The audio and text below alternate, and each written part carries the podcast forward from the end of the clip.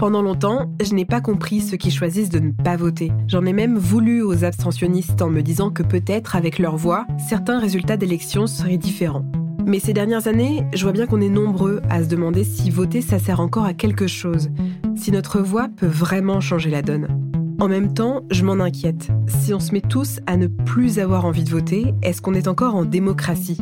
Démocratie, le pouvoir du peuple. Mais est-ce que c'est encore le cas? Et est-ce qu'on y tient tant que ça à notre démocratie? Est-ce que c'est le régime le plus efficace pour gérer des crises comme celle du Covid ou du réchauffement climatique?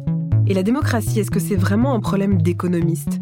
Pour y répondre, Vincent Ponce, il est professeur à la Harvard Business School et auteur de Porte à Porte, Reconquérir la démocratie sur le terrain, paru en 2013. Face à lui, Marie, 21 ans, elle est en dernière année d'école d'ingénieur et étudiante en Master 2 d'économie du développement durable et de l'environnement. Je suis Clara Bayot, bienvenue dans Génération Éco, un podcast du Cercle des économistes.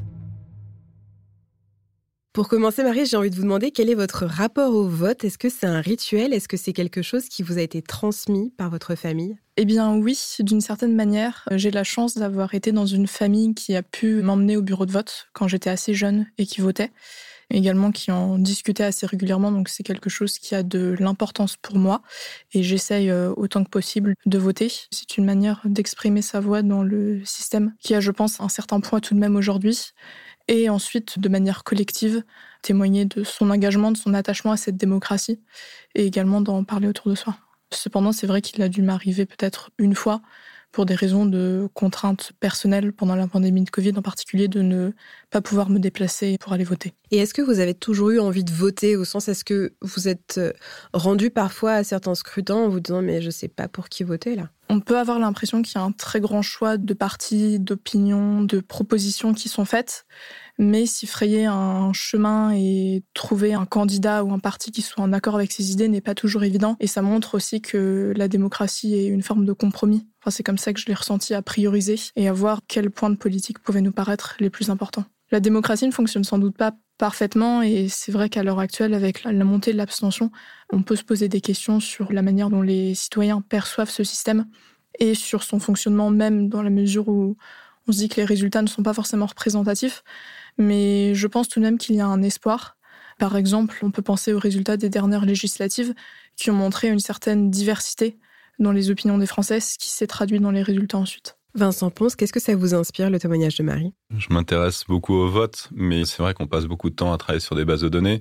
Et de temps à autre, bah, ça fait du bien de parler à des vrais électeurs pour savoir pourquoi ils vont voter, pourquoi parfois ils s'abstiennent.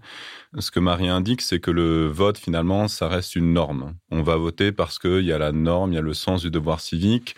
On fait l'apprentissage de cette norme souvent avec ses parents.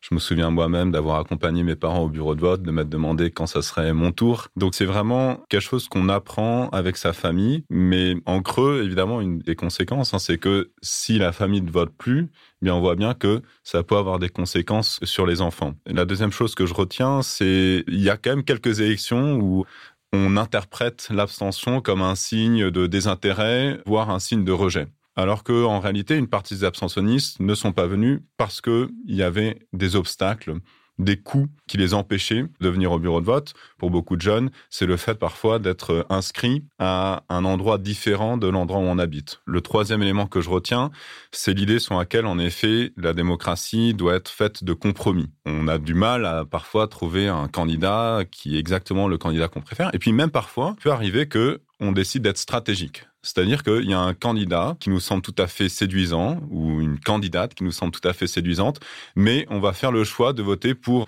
un candidat d'un parti plus important qui semble avoir davantage de chances, par exemple, de se qualifier pour le second tour, parce que à la fin, ce qui compte, c'est pas seulement d'afficher une certaine préférence, mais c'est aussi de contribuer à la victoire d'un camp, que ce soit la gauche, la droite euh, ou un autre camp. Est-ce que une démocratie qui fonctionne bien, c'est une économie qui fonctionne bien? Alors, quand on interroge les business leaders, les leaders du monde de l'entreprise, quelle est la condition principale de prospérité économique De plus en plus, ce qui répondent, c'est la stabilité politique d'un pays? Quand on est dans une démocratie, la stabilité politique, ça veut dire une démocratie qui fonctionne bien, des campagnes qui permettent de délibérer sur les grands sujets de politique publique, qui permettent parfois de trouver un consensus C'est des élections dont le résultat est accepté, notamment par euh, le candidat qui perd l'élection. On est dans un monde dans lequel ces institutions démocratiques qu'on considérait comme un acquis, eh bien, sont de plus en plus menacées. Aux États-Unis, c'est très manifeste. En ce moment, Donald Trump va peut-être être jugé pour euh, l'assaut sur le Capitole qu'il a encouragé ses supporters à faire euh, en 2021, puisqu'il refusait le résultat de l'élection. Toutes les discussions qui ont eu lieu au Parlement américain sur cet épisode sont chaque jour un rappel du fait que la démocratie ne peut plus être considérée comme certaine et qu'au contraire elle est menacée, que c'est un idéal pour lequel il faut se battre.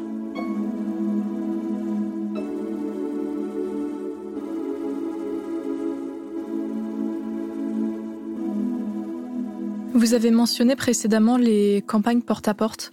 Est-ce que c'est un système qui est toujours utilisé de manière euh, importante, en France en particulier? Alors c'est vrai que les campagnes de porte-à-porte, ça a l'air d'être un peu une sorte d'animal préhistorique. Et si on regarde l'histoire de ce type de campagne, à la fois en France et aux États-Unis, c'est des campagnes qui étaient très en vogue dans les années 60. En France, par exemple, dans tous les quartiers de la banlieue rouge parisienne, les gens vendaient l'humanité dimanche et ils en profitaient évidemment pour appeler à leurs interlocuteurs une élection à venir. Et puis ensuite, euh, cette euh, habitude s'est perdue. C'était le cas aussi aux États-Unis. À la fin des années 1990, il y a deux chercheurs de l'université d'Yale, Alan Gerber et Donald Green, qui se sont dit tiens, mais c'est quand même curieux parce que il y a deux séries qui semblent suivre la même trajectoire. La première série, c'est la baisse de l'intensité des campagnes de terrain, dont le porte-à-porte, et la deuxième série, c'est la baisse de la participation électorale. Donc ils se sont dit bah peut-être qu'il y a un lien de cause à effet, et peut-être que la raison pour laquelle les gens votent de moins en moins aux États-Unis, c'est qu'on leur demande de moins en moins d'aller voter. Donc ils ont testé cette hypothèse en menant une expérimentation. À l'époque, c'était juste dans quelques quartiers de la ville de New Haven qu'ils ont couvert certaines adresses et puis ils ont encouragé les électeurs à participer. Ils se sont rendus compte que ce porte-à-porte permettait d'augmenter la participation. Et suite à cette étude et à d'autres études qui ont reproduit le résultat, les partis politiques américains se sont remis à faire des grandes campagnes de terrain. Un très bel exemple, c'est la campagne d'Obama de, 2008. Beaucoup d'étudiants du Massachusetts, hein, l'État de Boston, prenaient leur voiture et chaque week-end allaient dans les États voisins pour mobiliser leurs concitoyens. Peut-être que c'est la méthode pour augmenter la participation en France. Et donc, on a fait des expérimentations. Hein. On a établi que le porte-à-porte aussi augmentait la participation dans le contexte français. Et puis, suite à ça, on a fait des expériences de plus en plus importantes qui ont culminé avec la campagne présidentielle de François Hollande en 2012 j'ai pu établir l'effet de la campagne et me rendre compte que un quart de la marge de victoire de François Hollande avait été dû à ces visites en porte-à-porte qui avaient convaincu beaucoup d'électeurs indécis de voter pour Hollande plutôt que pour d'autres candidats. Et aujourd'hui, ça reste une méthode qui est bien plus utilisée qu'au début des années 2000, même si, à mon sens, ces campagnes de terrain mériteraient davantage de ressources que celles que leur parti politique leur dédie aujourd'hui. Là, on parle des choses qui marchent, mais on voit aussi que l'abstentionnisme est en augmentation constante. Comment est-ce qu'on l'explique? Alors, quand on est un économiste, on réfléchit aux bénéfices, aux incitations d'un côté et de l'autre aux coûts. Un modèle qui fonctionne assez bien pour comprendre le vote, c'est un modèle coût-bénéfice dans lequel on se dit bah finalement un électeur va voter pourquoi? Parce qu'il compare le bénéfice du vote au coût du vote. Qu'est-ce que c'est que le bénéfice du vote? Le bénéfice du vote, ça peut être le fait de jouer son rôle de citoyen, de pouvoir dire ensuite à sa famille, à ses amis que oui, on est allé voter, oui, on a rempli son devoir civique. Et puis de l'autre côté, il y a le coût. Donc il y a le fait que si on est inscrit dans une ville différente de celle dans laquelle on habite, de s'organiser pour faire une procuration, de s'inscrire sur les listes électorales, de mettre à jour son inscription si on a déménagé. Donc aujourd'hui, pourquoi est-ce qu'on a de l'abstention? Ben, On a de l'abstention d'abord parce que le bénéfice du vote, le bénéfice perçu en tout cas, est plus faible qu'avant. Le sens du devoir civique s'est un peu érodé au fil des années. Donc cette espèce de satisfaction qu'on avait d'avoir rempli ce devoir s'efface. En revanche, pour agir sur l'abstention, je pense qu'un point d'entrée est d'essayer de baisser les coûts encore davantage et notamment de faciliter l'inscription sur les listes électorales.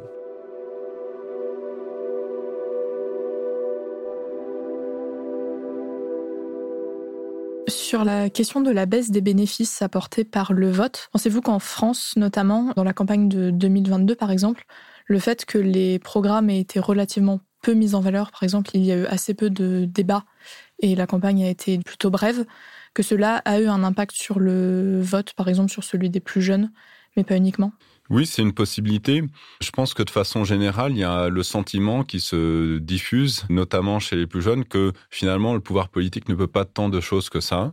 C'est un sentiment qui progresse depuis longtemps. La participation en France diminue depuis les années 1970 euh, et ça coïncide hein, finalement avec euh, une période de croissance économique beaucoup plus molle que pendant les Trente Glorieuses. je crois que cette croissance économique euh, molle alimente le sentiment que le pouvoir politique est limité. Hein, le fait que de chômage ait atteint pendant très longtemps des taux très élevés signale aussi une impuissance du politique. On, on se dit bah, finalement à quoi bon aller voter si le politique ne peut plus grand-chose? Ici, on a la situation de l'économie qui affecte un processus politique, qui affecte la décision d'aller voter.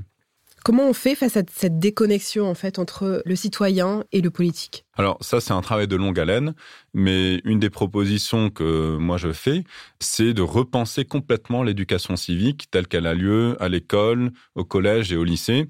Ce qu'on pourrait imaginer au contraire, c'est deux choses, c'est des cours d'éducation civique qui d'une part apprendrait aux jeunes citoyens les gestes du vote. La deuxième réforme qu'on pourrait imaginer, c'est que au lieu d'avoir des enseignements abstraits, les enseignements soient basés sur des études de cas très concrètes. On pourrait imaginer des études de cas sur le régime de Vichy, on pourrait imaginer des études de cas sur les républicains qui, après 1870, essaient d'installer la République en France contre des partis encore très forts qui, au contraire, essayent de favoriser le retour du roi. De telles études de cas permettraient aux jeunes citoyens de comprendre la richesse, la valeur de la démocratie et de voir la démocratie non plus comme une sorte euh, de concept un peu abstrait et, finalement peu intéressant, mais au contraire comme un idéal très beau pour lequel ça a du sens de lutter et de participer aux élections. Il est vrai que dans mes souvenirs, l'éducation civique en tant que telle occupait une place assez réduite au sein des programmes, en particulier avec le temps qui leur était alloué. C'est vrai que le fait de pouvoir pratiquer le vote en classe ou même de visiter des bureaux de vote ou des institutions publiques au moment du lycée, donc des premiers votes, pourrait être particulièrement intéressant pour cela. Pour ça, je m'appuie sur quelques expériences en école d'ingénieur, où le vote est assez présent dans un contexte tout à fait différent, celui des associations étudiantes, également pour les représentants des élèves au sein des instances de l'école.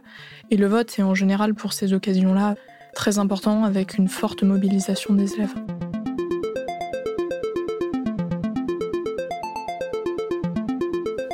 On parle là de ce qu'on pourrait faire pour sensibiliser au vote. On pourrait aussi le rendre obligatoire. Je ne sais pas si c'est une bonne idée d'un point de vue très pragmatique, puisqu'il me semble qu'il y a une hostilité assez forte des Français à cette idée. Mais à titre personnel, je serais tout à fait favorable au moins à ce qu'on ait une discussion euh, sur le vote obligatoire. On a un pays voisin, la Belgique, où le vote est obligatoire. Il y a beaucoup de pays en Amérique du Sud.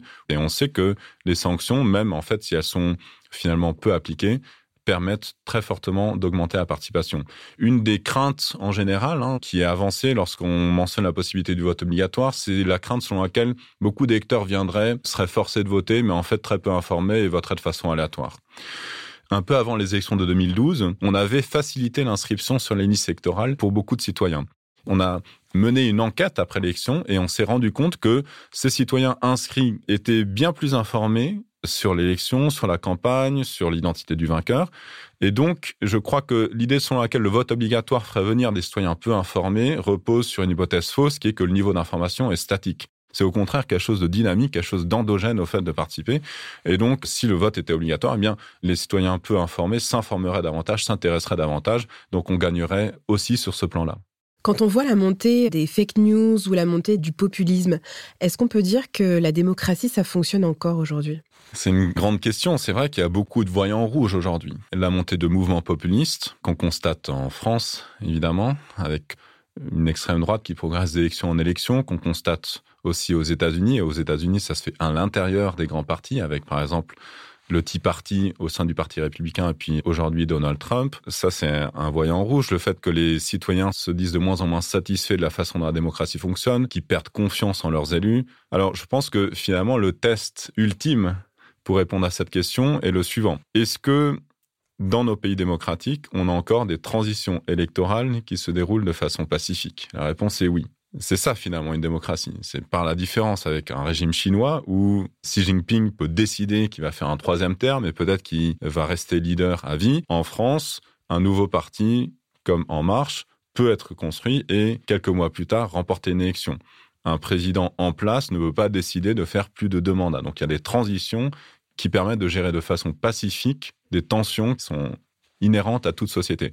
Puis la deuxième question, c'est lorsque ces transitions se produisent, est-ce qu'elles produisent un changement? Donc je me suis penché sur cette question avec deux co-auteurs français également, Benjamin Marx qui est à Sciences Po et puis Vincent Rollet, un étudiant au MIT. Nous, ce qu'on a souhaité faire, c'est étudier l'ensemble des élections qui ont eu lieu dans le monde entier depuis 1945, qu'il s'agisse d'élections présidentielles ou législatives, sur le plan économique, sur le plan du commerce, sur le plan de la stabilité démocratique, sur le plan de la paix.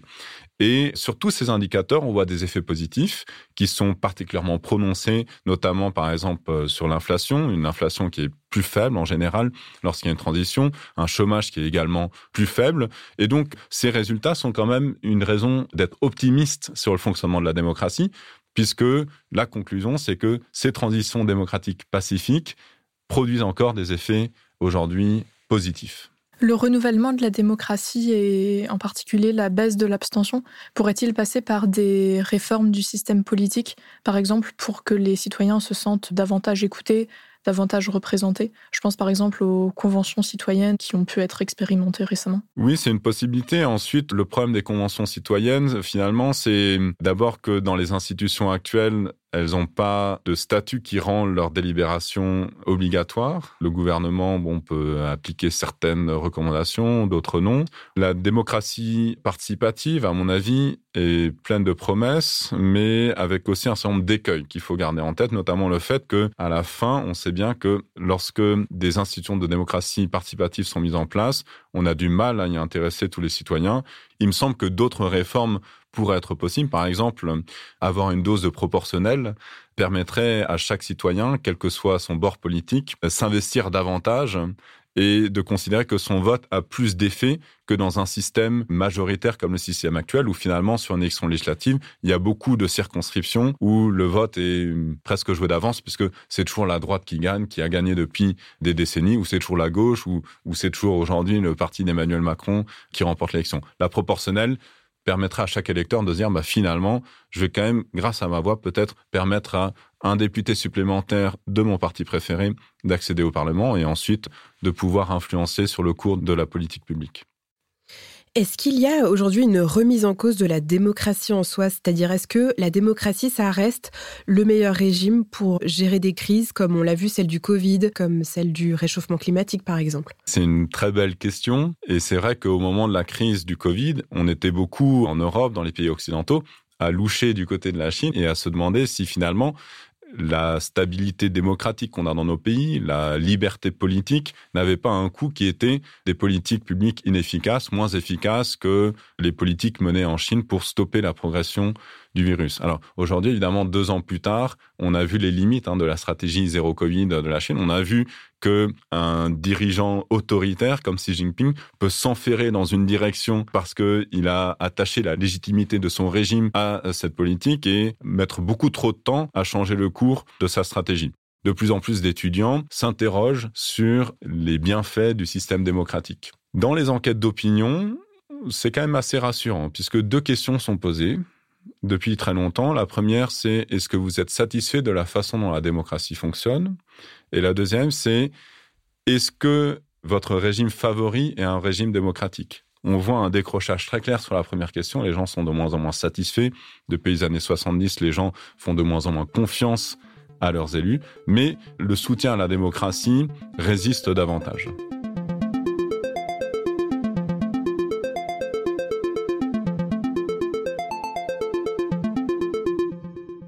Terminer, Vincent Ponce, on a une question qu'on va poser à tous les économistes qu'on reçoit ici dans Génération Éco. Comment faire en sorte que les gens s'intéressent à l'économie? Bah, Les gens s'intéressent à l'économie parce qu'ils sont affectés directement par l'économie. On voit aujourd'hui, dans un contexte de hausse des prix, que l'économie affecte notre vie de tous les jours. La question, c'est comment est-ce que on peut encourager les gens, les électeurs, à dépasser l'expérience personnelle, euh, à s'interroger sur les raisons, les causes économiques de ces phénomènes? Eh bien, je pense que c'est un peu la responsabilité des économistes de faire un travail de vulgarisation, un travail d'explication, mais c'est aussi euh, la responsabilité des élus politiques, des femmes et hommes politiques que de faire ce travail d'explication. On parlait de la montée du populisme. La montée du populisme, elle vient en partie d'un effet de demande de la part des acteurs, mais elle vient aussi en partie d'un effet d'offre. Elle vient du choix d'un nombre important d'élus d'avoir un discours populiste. Au contraire, il faut avoir un discours pédagogique qui explique les causes euh, des vrais problèmes, comme l'inflation, comme le chômage, plutôt que de pointer du doigt des boucs émissaires. C'est vrai que dans le contexte actuel, on observe une euh, grande incertitude en particulier, on en a parlé avec la montée des populismes, une certaine simplification peut-être euh, des débats, avec un système qui peut passer par davantage de promesses en campagne électorale que par la présentation de programmes détaillés.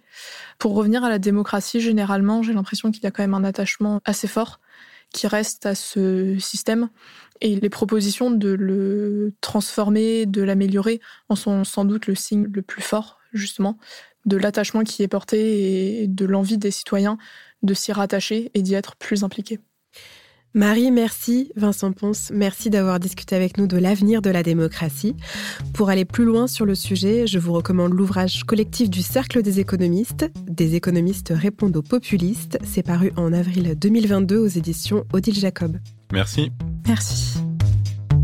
Vous venez d'écouter le deuxième épisode de Génération Echo qui accueillait Vincent Ponce. Il est professeur à la Harvard Business School et Marie, en dernière année d'école d'ingénieur et étudiante en Master 2 d'économie du développement durable et de l'environnement.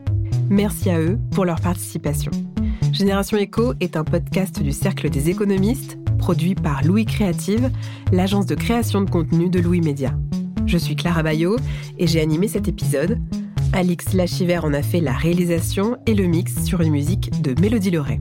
La production est supervisée par Héloïse Normand. Si cet épisode vous a plu, n'hésitez pas à vous abonner et à nous laisser des étoiles et des commentaires. J'ai hâte de vous retrouver dans 15 jours pour un nouvel épisode. En attendant, vous pouvez écouter Génération Echo sur toutes les plateformes. Et si vous avez envie d'aller plus loin pour comprendre l'économie, rendez-vous sur le site du Cercle des économistes, le cercledeséconomistes.fr. À très bientôt.